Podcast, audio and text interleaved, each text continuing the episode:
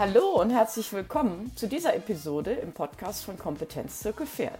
Wir sind Karen Golz und Sandra Rottwill und geben dir an dieser Stelle als Expertin hilfreiche und spannende Tipps für deine Fragen in Sachen Pferdeverhalten, Gesundheit, Ausbildung und Haltung. Jetzt geht's los! Heute sprechen wir über das Thema Verladen. Hallo Sandra. Hallo, liebe Karen. Ähm, ja, du bist ja Expertin für Pferdeverhalten und hast dich auf die Ausbildung von Jungpferden sowie die Korrektur von Pferden, die im Umgang schwieriges Verhalten zeigen, spezialisiert. Äh, du unterstützt als Personal Coach in Österreich und Deutschland Pferdebesitzer, die eine harmonische und gesundheitserhaltende Beziehung zu ihrem Pferd wünschen. Ähm, ja, ein ganz wichtiges Spezialgebiet von dir ist ja das Verladen, also das heutige Thema. Und ähm, deine provokante Aussage dazu ist, das Problem liegt nicht beim Hänger, ja, das kann ich nur bestätigen. Ähm, ich hatte ja auch schon ein äh, Training bei dir und ähm, ja, es gibt kaum ein Phänomen, was bei ganz, ganz vielen Pferdebesitzern gleichermaßen ein Problem bzw. eine Herausforderung darstellt. Das Einsteigen in den Hänger. Warum ist das denn so? Ja, das äh, frage ich mich auch immer wieder. Ich habe dazu auch eine, eine, persönliche Geschichte, die kann ich vielleicht kurz äh, vorab äh, hier erzählen. Ähm, vor ganz vielen Jahren ähm, hatte ich die Situation, dass ich mit meinem Pferd ähm, viel alleine unterwegs war. Ähm, da bin ich Jagd geritten und ich hatte die Situation, dass er mal eingestiegen ist und mal nicht. Und äh, ich habe selber vor jeder Fahrt irgendwie Bauchweh gehabt, weil ich nicht wusste, wie lange dauert das jetzt und hat er heute einen guten Tag oder hat er keinen guten Tag. Und ähm, ich war dann auf einer Jagd und äh, hinterher wollten wir nach Hause fahren und ich habe äh, da eine Bekannte gebeten, sich einfach mal an die Seite zu stellen, ne, so nur für den Fall und so ein bisschen begrenzend da äh, nebenzustehen. Und er hat beim Einsteigen sich das allerdings anders überlegt, auf dem Huf gedreht und ist abgehauen. Und zwar ähm, in schönster Manier auf einer Bundesstraße, Kopf hoch, Schweif hoch, war ein wirklich schönes Bild, aber auch ja natürlich nicht ganz ungefährlich. Ich hatte dann das Glück, dass eine Frau ähm, angehalten hat, äh, mein Pferd eingesammelt hat, es mir zurückgebracht hat. Und in dem Moment wusste ich, ab jetzt geht mein Pferd alleine voraus in den Hänger.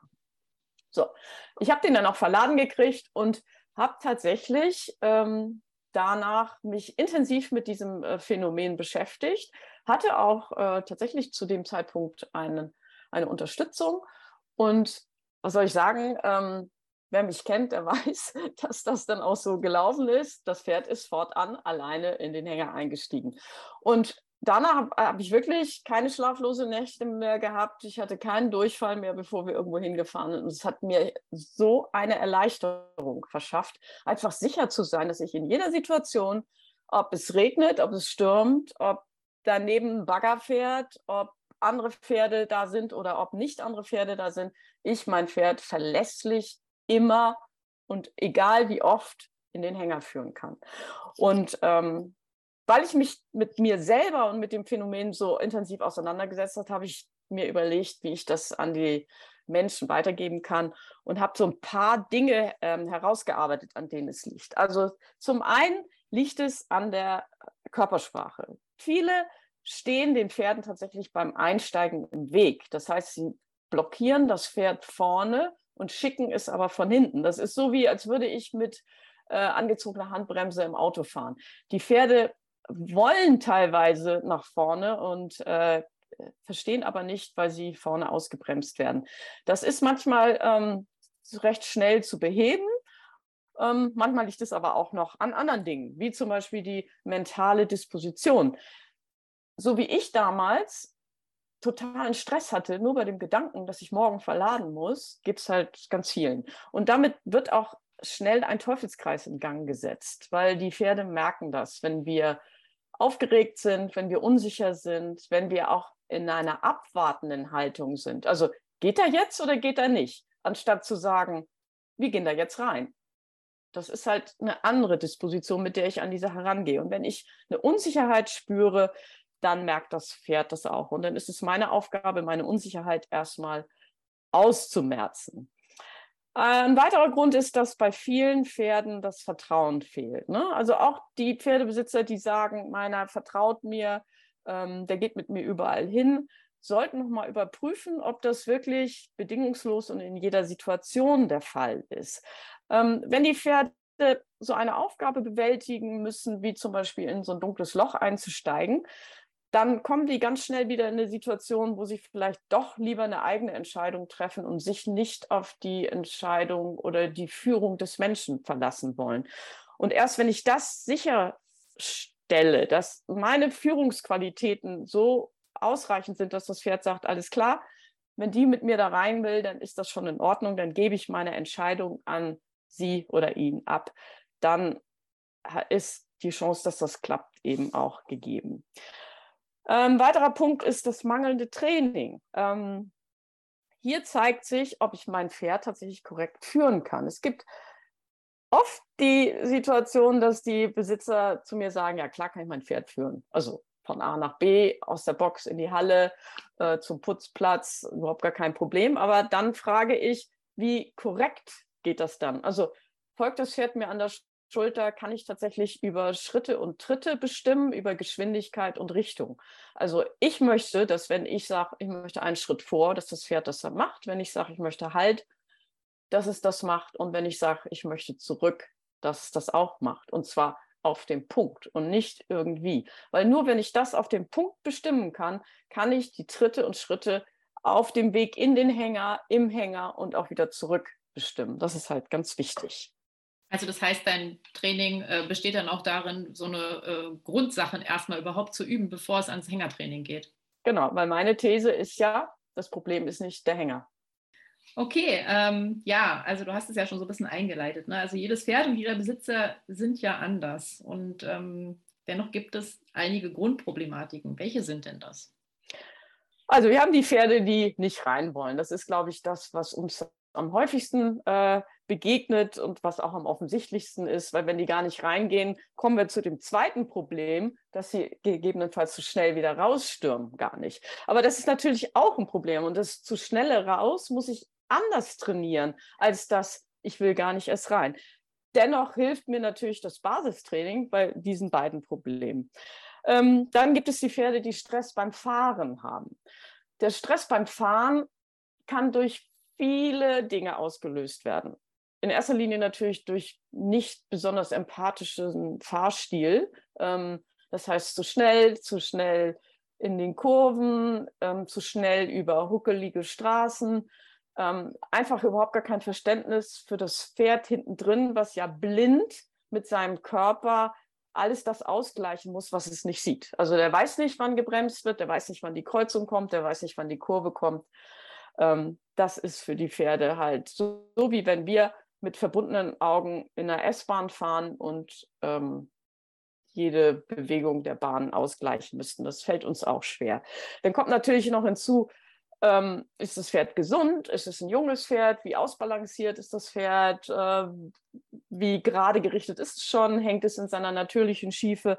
Dann fällt es den Pferden auch schwerer, sich in dem Hänger sicher aufzuhalten. Ne? Und wenn die Pferde eine Unsicherheit verspüren, führt das eben auch zu Verhaltensweisen, die wir vielleicht nicht wollen. Also Stress beim Fahren muss man genau beobachten. Das kann man ähm, tun, indem vielleicht jemand mal hinterher fährt oder auch auf einem sicheren Gelände jemand zu dem Pferd dazu einsteigt. Das tun wir natürlich nicht auf der Straße, weil das nicht erlaubt ist, aber um einfach mal das Pferd zu beobachten oder mit einer Kamera im Innenraum zu beobachten, wann fängt der Stress an und in welchen Situationen prägt es sich aus und wann eskaliert es vielleicht sogar. Dann gibt es äh, das nächste Phänomen, dass wenn die Stange geöffnet wird, die Pferde nicht abwarten, dass wir de den Befehl oder den Impuls zum Rausgehen ähm, geben und die dann in dem Moment unkontrolliert nach hinten schießen. Dann haben wir auch die Situation, dass die Pferde seitlich von der Rampe runter poltern. Das liegt auch an der Art und Weise, wie das Pferd da rausgeführt wird.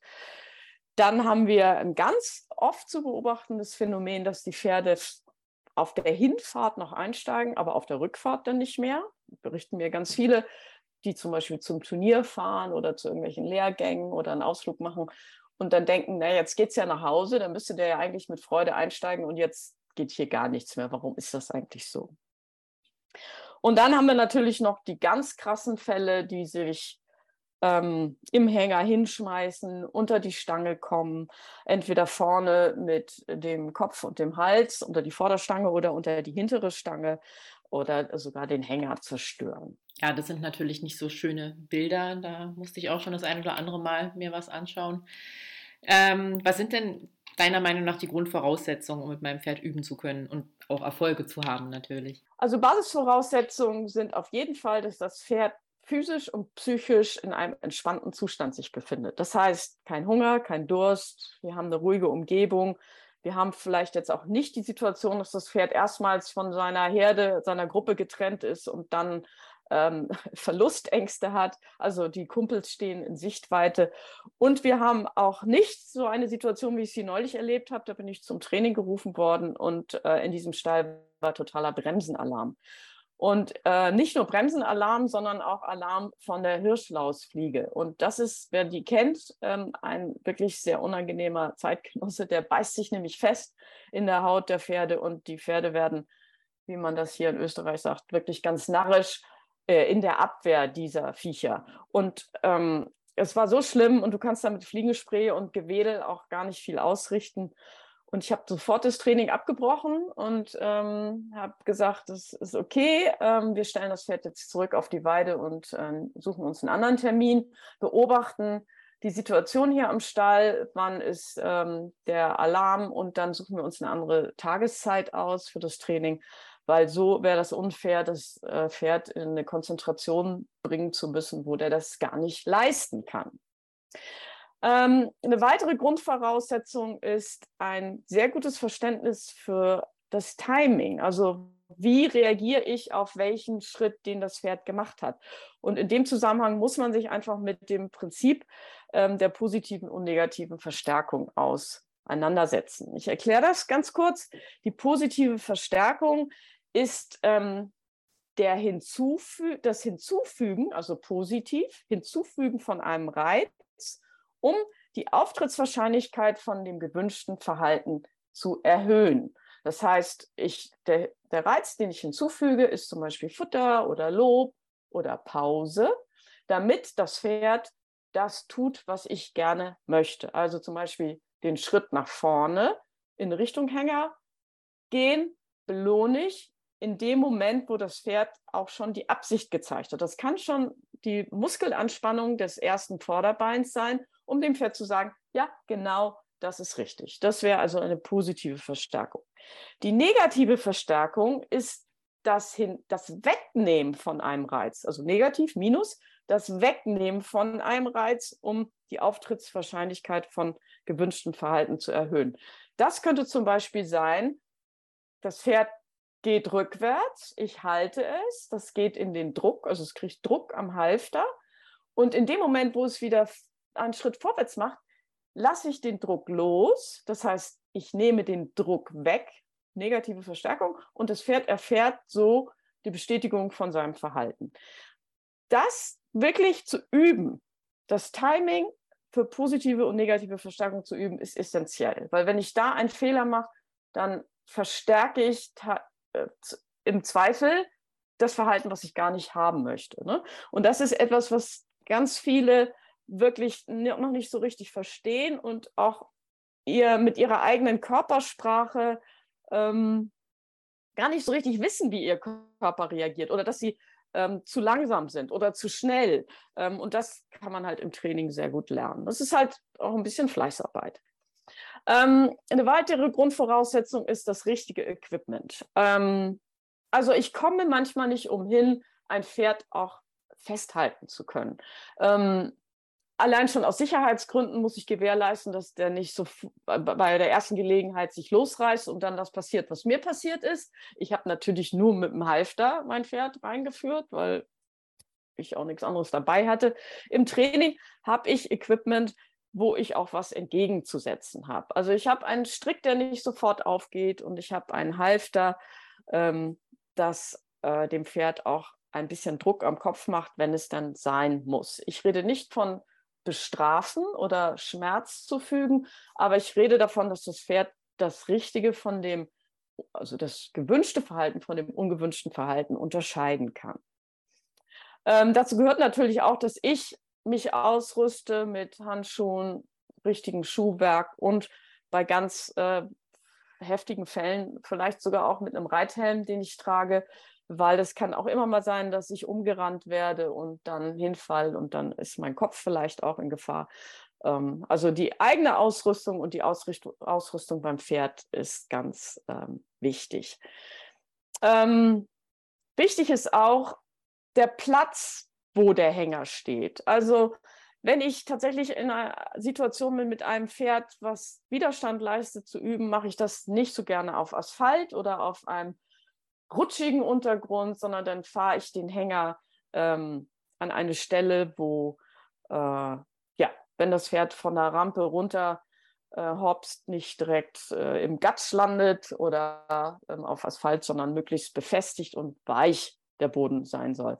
Ich muss natürlich auch darauf achten, dass der Hänger geeignet ist für das Pferd. Also wenn ich ein 1,90 Stockmaß äh, Pferd in einen Hänger führen will, wo der mit dem Kopf sich immer vorne ähm, an der Decke schon anstößt, dann muss ich mich auch nicht wundern, dass der keinen Bock hat. Ich meine, auch dieses Pferd kann man dazu bringen, mit, gesenktem Kopf einzusteigen, aber wenn man die Grundvoraussetzungen, was das Zugfahrzeug dann, äh, was das äh, Fahrzeug anbetrifft, äh, erfüllt, dann ist natürlich schon mal ähm, viel geholfen. Ja, Dann da muss ich auch gerade dran denken, an unser mhm. gemeinsames Training, was wir hatten, dass ähm, da ja auch von bei meinem Anhänger ist hinten ähm, so, eine, so, eine, so eine Klappe zum Runterziehen, also so, so, so eine Art Vorhang. Ähm, und da hat ja so ein Plastikschniepel runtergeguckt. Ne? Ja, und ja. Äh, da haben wir ja auch mehrfach versucht und so weiter. Ne? Und als wir den dann weggesteckt haben, ja, da ging es dann plötzlich. Also manchmal sind es ja echt nur so ganz kleine Dinge, ne? was man auch wirklich ja. mit den Augen des Pferdes das alles auch mal betrachten sollte und nicht immer nur mit unseren Augen, ist da nichts. Ne? Also es ist total wichtig, ja. Also ja. das Wahnsinn. Also das sind natürlich dann Sachen, die im Training auch noch dazu kommen, ob man die Tür aufmacht, damit es nicht ganz so dunkel ist, ob man die Mittelstange bereitstellt, damit äh, man erstmal eine angenehmere Situation hat. Ne? Es gibt Leute, die sagen, nee, das mache ich gar nicht, weil am Ende muss er ja auch in bei eng gestellter Wand einsteigen, aber man kann das dem Pferd natürlich am Anfang, wenn er Sorge hat, ein bisschen einfacher machen. Und das ähm, kann man ganz gut ähm, einschätzen, wenn man aus mit dem Blick des Pferdes auf die Situation äh, äh, guckt ne? und nicht sagt, ja gut, das ist halt der Schnipsel, der da runterhängt, ist ja nicht so schlimm. Aber für das Pferd ist es vielleicht immer eine Berührung am Kopf, was für eine Irritation sorgt.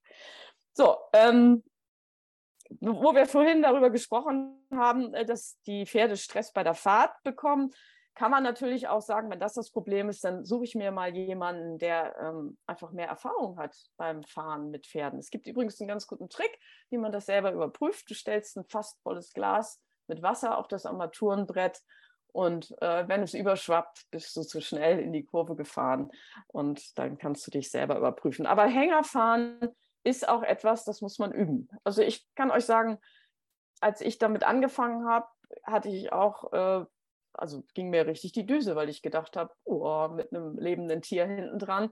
Und wie ist denn das, ähm, wenn ich rückwärts fahren muss, wenn ich irgendwie einparken muss? Schaffe ich das überhaupt? Und dann habe ich mich echt mit dem Hänger um Supermarktplatz, äh, Supermarktparkplatz begeben und habe diese Situation geübt. Und ich kann euch sagen, rückwärts geradeaus mit dem Hänger zu fahren, ist nicht so einfach, wenn man das noch nie gemacht hat, weil das Ding verkeilt sich schneller, als man gucken kann. Ähm, Gebe ich übrigens auch Training für äh, Leute, die Hängerfahren lernen wollen in einer entspannten Atmosphäre. Gerade Frauen äh, mit den Männern nebendran, für die ist das ganz schwer, da entspannt, vertrauensvoll zu sagen. Und wenn ich zehnmal schief um die Kurve fahre, ist nicht schlimm. Also ähm, das Fahrtraining ist auch ganz wichtig. So, und dann der letzte Punkt ähm, als Grundvoraussetzung, sich selber vom Druck befreien. Also viele gehen an das Hängertraining mit der Idee, das Pferd soll in den Hänger einsteigen. Ich gehe an das Hängertraining mit der Idee, ich schaue mal, wie weit wir heute kommen. Ich hatte eine Kundin, die hat mich gerufen, die war bei mir im Stall, das war auch deswegen gar nicht so aufwendig und hat gesagt, Karin, ich würde gerne mal gucken, wie mein Pferd jetzt in den Hänger geht. Das mussten wir schon lange nicht mehr machen. Die war früher Turnierpferd und war viel unterwegs. Das war nie ein Problem. Und jetzt stehen wir halt schon so lange im Stall. Wir haben keine Ausflüge gemacht. Aber eigentlich möchte ich ganz gerne mal gucken, ob sie noch einsteigt, weil man weiß ja nie, ob man nicht mal fahren muss. Und dann habe ich gesagt, können wir machen. Und sie war eigentlich ganz zuversichtlich, dass das eine Sache von fünf Minuten ist, weil das Pferd hat das ja früher immer super gemacht. Das Pferd ist nicht fünf Meter in die Nähe von der Rampe gegangen und hat schon auf fünf Meter ganz massives Abwehrverhalten gezeigt. So, also was nützt mir die ganze, das Wissen um, wie es früher war? Und das meine ich sowohl positiv als auch negativ. Mir, zu mir kommen immer wieder Leute, die sagen, ja, mein Pferd steigt nicht in den Hänger, weil der war mal in der Klinik und der hat negative Erfahrungen. Total kackegal. Ähm, also das ist egal, weil ich muss ja mit der Situation, wie sie heute sich mir präsentiert, umgehen. Und ich kann mich nicht darauf verlassen, dass das früher super geklappt hat oder dass das früher nicht geklappt hat, sondern ich nehme jetzt die Situation, jetzt beobachte ich das Pferd, wo sein Schmerzpunkt ist und das trainiere ich. Und deswegen, ich gucke mal, kommen wir heute überhaupt zur Rampe hin? Kommen wir mit den Vorderfüßen auf die Rampe? Kommen wir über die Rampe rüber? Sind die Hinterfüße schon auf der Rampe? Wann sagt das Pferd, das halte ich nicht aus? Wann sagt es, ich kann mich nicht mehr konzentrieren? Und dann kann es sein, dass im ersten Termin äh, wir noch gar nicht einsteigen. Aber das ist okay. Und ich sage auch nicht, dass das innerhalb von zehn Minuten, 20 Minuten oder 60 Minuten passieren muss. Und diesen Druck, sich selber zu nehmen, ist die absolute Basisgrundvoraussetzung, damit das entspannt läuft. Weil am Ende ist es leider immer der Mensch, der oh, kontraproduktiv in diesem Prozess sich verhält und nicht das Pferd. Es gibt ja für alles mögliche äh, Trainingspläne. Wie sieht es denn bei dir aus? Machst du auch sowas wie Verladetrainingspläne oder wie läuft das ab und wie oft sollte ich da üben? Also Trainingsplan ist immer gut, äh, um nicht irgendwie irgendwas irgendwann zu üben. Ähm, ich äh, stelle ähm, gemeinsam mit den Kunden ähm, so einen Plan abgestimmt auf das, was das Pferd schon kann. Ähm, ich arbeite ja grundsätzlich erstmal mit dem Pferd und dann arbeite ich mit dem Besitzer. Und wenn die diese Kombination erstmal an den Basics arbeiten muss, dann machen wir das. Es gibt auch Situationen, da ist es durchaus sinnvoll, bestimmte Dinge erstmal ohne den Hänger zu üben. Also ich kann zum Beispiel üben, mit dem Pferd in eine Gasse zu gehen. Ich kann ähm, also quasi das Pferd in eine Engstelle reinzuführen. Ich kann die Schrittabfolge vor, zurück, halt wunderbar am Boden üben. Dafür brauche ich gar keinen Hänger. Ich kann ähm, ja, die an der Vertrauensarbeit üben. Und das ist etwas, was ich dann natürlich äh, für die ähm, Pferdebesitzer ausarbeite. Und wenn das Pferd dann ähm, verlässlich in den Hänger geht, arbeite ich ja mit dem Besitzer ähm, auch. Das hast du ja auch erlebt in unserem Training, dass man sagt, okay, jetzt, wo das Pferd vertrauensvoll sich mit dem Hänger beschäftigt hat, ähm, arbeiten wir an deiner Körpersprache, an dem Timing und auch an deiner Souveränität und dem Selbstvertrauen, die Situation auch zu meistern und handeln zu können. Weil viele denen hängt auch diese schlechte Erfahrung noch so lange nach und dann muss man die auch, also die Menschen auch erstmal aus ihrem Rhythmus wieder raus, äh, aus ihrem Muster wieder rausholen. Ne? Und das ist dann die Arbeit, die ich mit dem Mensch ähm, fortsetze. Dazu gibt es auch ein paar Sachen, die der Mensch schon mal zu Hause heimlich für sich auch ohne das Pferd ähm, üben kann und daran arbeiten kann. Ähm, ich finde das okay, wenn man täglich übt. Ähm, ich bin ein Freund davon, lieber öfter und dafür kürzere Einheiten ähm, zu äh, in kürzeren Einheiten zu arbeiten. Ist auch die Frage, mit welcher Grundproblematik äh, die Besitzer dann auf mich zukommen. Also mit jungen Pferden arbeiten wir sowieso ähm, in kürzeren Einheiten, weil die Konzentrationsfähigkeit da noch nicht so ausgereift ist. Und je nachdem, äh, wie schwer das Problem ist und ähm, in welche kleinen Teilschritte ich das Training unterteilen muss, ist es eben auch sinnvoll, da in kürzeren Einheiten als in längeren zu arbeiten. Wichtig ist auch, ein Gefühl dafür zu entwickeln, wann man es gut sein lassen sollte. Also es gibt halt auch eine Aussage, man soll immer aufhören, wenn es am schönsten ist.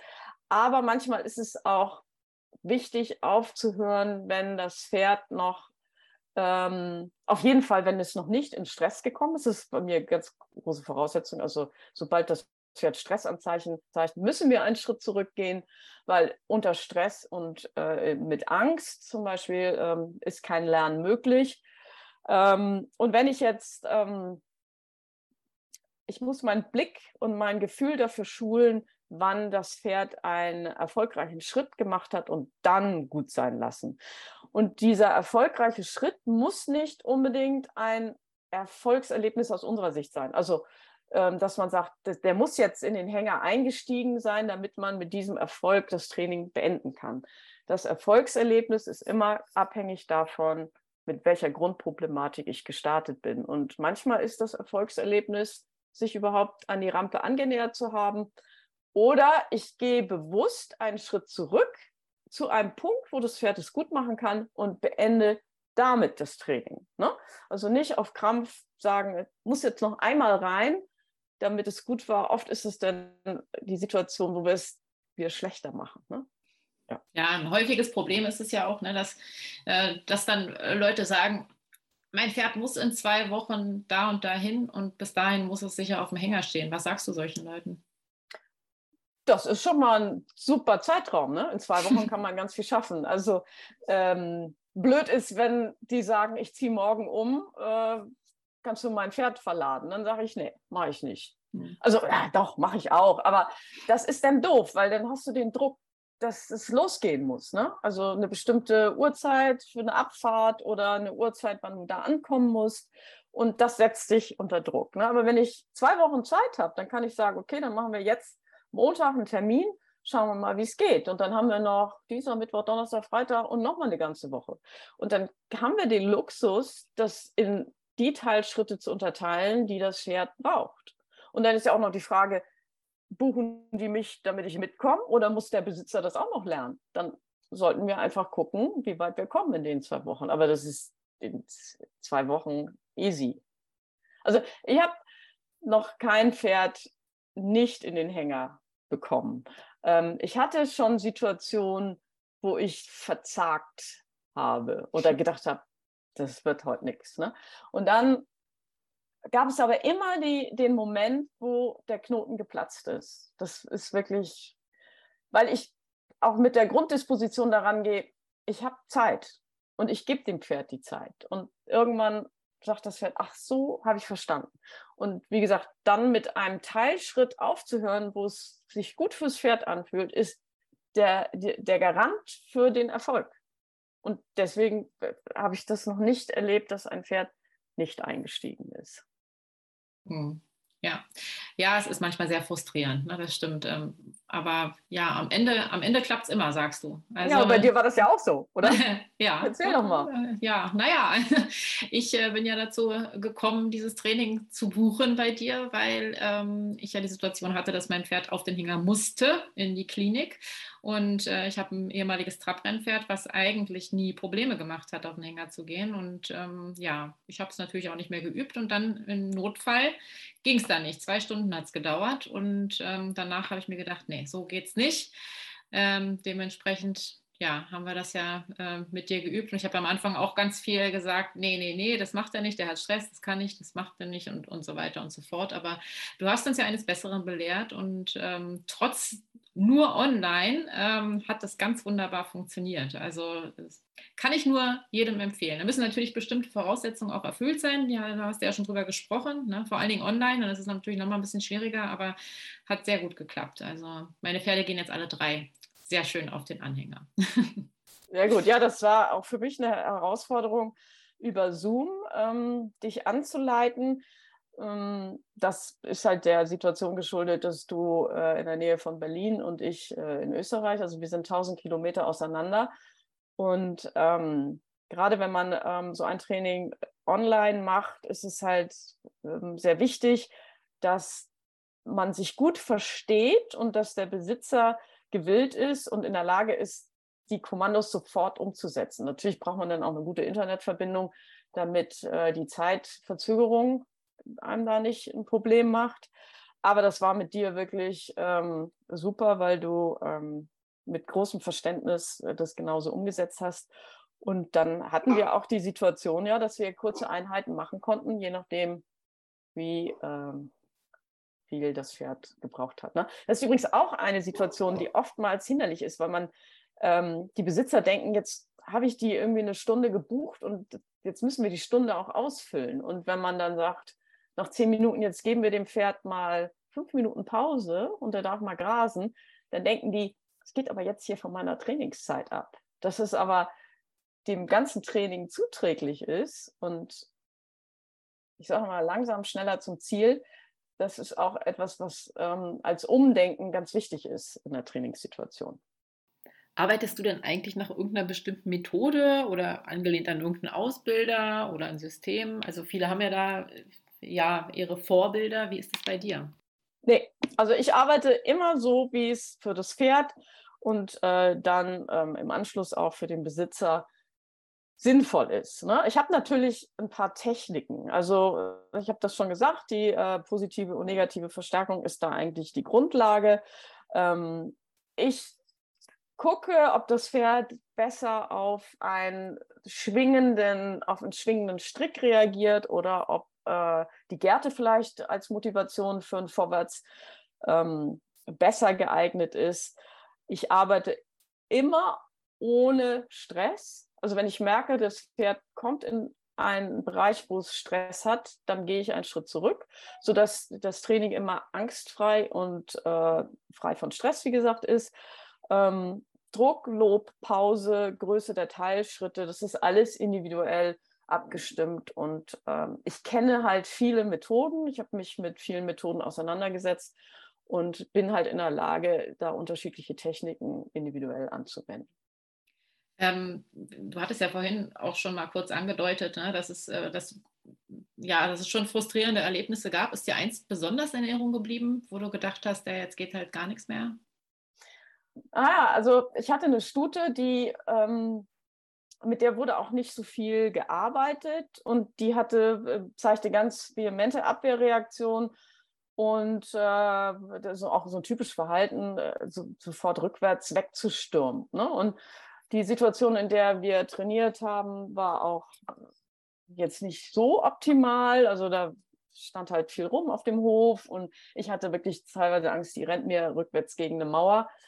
Und es hat für meine Begriffe ziemlich gedauert, also 40 Minuten, bevor sie eingestiegen ist. Also wirklich eingestiegen ist. Ne? Also für den Besitzer war das ähm, kurz. Also für mich war das eher gefühlt lang.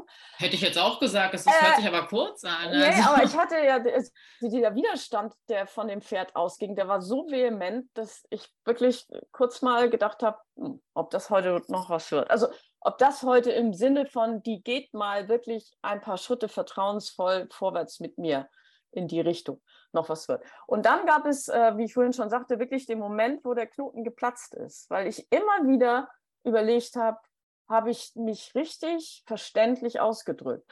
Welche Antwort gibt mir das Pferd und kann ich eventuell noch besser auf die Frage, die das Pferd mir stellt, ich eine Antwort geben? Und in dem Moment, wo ich dann auch denke, oh, das wird heute nichts und merke, es auch so ein bisschen Ungeduld oder Frust aufkommt, gebe ich mir auch eine Auszeit. Und dann sage ich, jetzt gehen wir nochmal weg vom Hänger, äh, lassen nochmal grasen und auch ich atme durch, und überlege mir einfach, wie, was ich noch anders oder besser machen kann. Und das ist auch oft schon der Moment, wo sich, wo sich was dreht. So. Hm. Und die ist, äh, das war auch eine ganz schöne Geschichte, die Besitzerin ist dann auf die Knie gegangen und dann, dann habe ich so runtergeguckt und habe gesagt, was machst du denn da unten? Und dann hat sie gesagt, Karin, beim letzten Mal drei Stunden, ich schwöre, ungelogen, drei Stunden und dann nach drei Stunden haben wir einen Tierarzt gerufen, der das Pferd sediert hat. Mhm. Wir haben die nicht in den Hänger gekriegt. Und jetzt, nach 40 Minuten, ist die drin. Das gibt es ja nicht. Und ich so, äh, doch. und, aber das war natürlich auch eine schöne Rückmeldung. Und das Pferd danach haben wir noch zweimal trainiert und das ist halt Besitzer und Pferd machen das jetzt alleine. Äh, und das ist halt äh, wirklich immer der schönste Lohn für die Arbeit, ja. Ja, toll, tolle Geschichte. Ja, also wie ich ja gerade schon gesagt habe, 40 Minuten finde ich echt nicht viel. Da habe ich schon Schlimmeres erlebt, also weitaus Schlimmeres. Toll. Ähm, hast du denn zum Abschluss noch so einen finalen Tipp für Pferdebesitzer, die von dieser Problematik betroffen sind? Also was mir ganz oft begegnet, ist, dass die Leute ein Vermeidungsverhalten äh, entwickeln. Also das gibt es auch in anderen Bereichen. Ne? Das Pferd ist irgendwie schreckhaft im Gelände, dann geht man halt nicht mehr ausreiten. Oder das Pferd, ja, das Pferd geht nicht in den Hänger, dann macht man halt keinen Ausflug mehr. Ähm, wir sind bereit für viele Dinge, wo wir uns weiterentwickeln wollen, einen Trainer oder eine Trainerin zu buchen. Ne? Also für Dressurtraining, für Springtraining, für Bodenarbeit, Parelli, keine Ahnung. Ähm, aber das ist oft etwas, was dann zur Seite geschoben wird, weil es begegnet uns ja täglich nicht als Notwendigkeit. Ähm, also ich sage immer, Dressurtraining ist wichtig, Hängertraining ist wichtiger, weil die Situation kann schneller kommen, als es uns lieb ist. Ähm, du hast es auch schon erlebt, ähm, ich auch schon ähm, mit meinem Pferd, der bei mir sehr verlässlich einsteigt, aber bei einem anderen nicht so verlässlich eingestiegen ist. Also ich rede da jetzt von meinem jungen Pferd, der auch eine Situation hatte, wo er in die Klinik musste und die Stallbetreiber, weil ich nicht da war, ähm, mir geholfen haben und äh, ihn gefahren haben und die mussten den tatsächlich mit einem Heuballen im Hintern äh, in den Hänger reinschieben, weil die nach einer Dreiviertelstunde sich nicht zu helfen wussten. Und das hat mir gezeigt, dass nur weil er mit mir reingeht, ähm, das noch nicht genug Training ist, sondern ich muss auch dafür sorgen, dass er mit jemandem anderen reingeht, auch wenn der sich vielleicht von der Körpersprache falsch verhält. Also habe ich da weiter geübt. Ähm, und das ist halt mein Appell, übt mit euren Pferden das Einsteigen in den Hänger, weil es kann sein, dass sie in die Klinik müssen und dann wird auch nicht mit Futter gelockt. Du darfst dem Pferd als positive Verstärkung Futter geben, um einen Schritt zu belohnen, aber du wirst das bitte nicht das Pferd in den Hänger locken, weil es gibt Situationen, in denen die Pferde einfach keinen Appetit haben, wenn die zum Beispiel eine Kolik haben oder so, dann kriegst du das Pferd mit Futter gelockt nicht in den Hänger. Und es ist auch eine Idee, das gemeinsam zu machen im Stall. Also es gibt mit Sicherheit jemand, der ein Gespann hat, also ein Zugfahrzeug und einen Hänger, wo man mal sagt, heute Samstagmorgen tun wir uns mit ein paar Leuten zusammen ähm, entweder holen wir uns gemeinsam einen Trainer, also ich stehe auch zur Verfügung für Seminare, wo man dann sagt, mit drei, vier Leuten macht man das. Dann hat man auch die Situation, dass die Pferde vielleicht rotieren können. Zwischendurch können die mal Pause haben und wieder auf die Weide zurück, während die anderen Pferde arbeiten. Und dann kümmert man sich mal effektiv um dieses Training und zwar so weit, dass man auch selber weitermachen kann. Ne? Das Weitermachen kann man dann auch eventuell noch online begleiten oder einfach man hat so viel Sicherheit und Souveränität, dass man das dann alleine weiter üben kann. Aber ähm, es ist eigentlich kein, also es ist keine Ausrede zu sagen, ich habe keinen eigenen Hänger oder ich habe kein Zugfahrzeug. Man kann sich bemühen, im Stall da das zu organisieren. So, und dann wie gesagt, Dressurtraining ist wichtig, Hängertraining ist wichtiger. Wie erreiche ich dich denn, Karen, wenn ich ein Training bei dir buchen möchte? Also, ähm, für alles, was, äh, nicht, was weit weg ist, natürlich gerne online www.golds-ps.de oder at für Österreich. Und ähm, meine Telefonnummer, die verlinken wir auch. Ähm, hier in meinem Umfeld äh, kann man mich immer anrufen und dann komme ich. Ich komme auch mit meinem Gespann, das heißt für Leute, die keinen Hänger haben. Ähm, da komme ich dann mit meinem Hänger und dann können wir üben. Und ich habe auch schon die Situation ähm, gehabt, da habe ich meinen Hänger bei den Leuten stehen lassen. Wenn die kein eigenes Zugfahrzeug haben, besteht auch die Möglichkeit, den aufzubocken. Das ist ganz wichtig, weil nur das Stützrad hält das Gewicht vom Pferd nicht. Also dann muss man halt den Hänger so ein bisschen präparieren und dann kann der auch ein paar Tage bei den Leuten im Stall stehen bleiben zu Übungszwecken. Das kann man machen. Sehr schön. Dann vielen, vielen lieben Dank für diesen Einblick, den du uns gegeben hast ins äh, Verladen. Ähm, es ist für einige sicherlich sehr interessant gewesen und äh, für die, die sich damit noch nicht beschäftigt haben bisher, äh, sicherlich auch. Und ähm, ja, die werden sicherlich jetzt nochmal darüber nachdenken, ob es nicht sinnvoll wäre, ähm, da mal einen größeren Fokus drauf zu legen.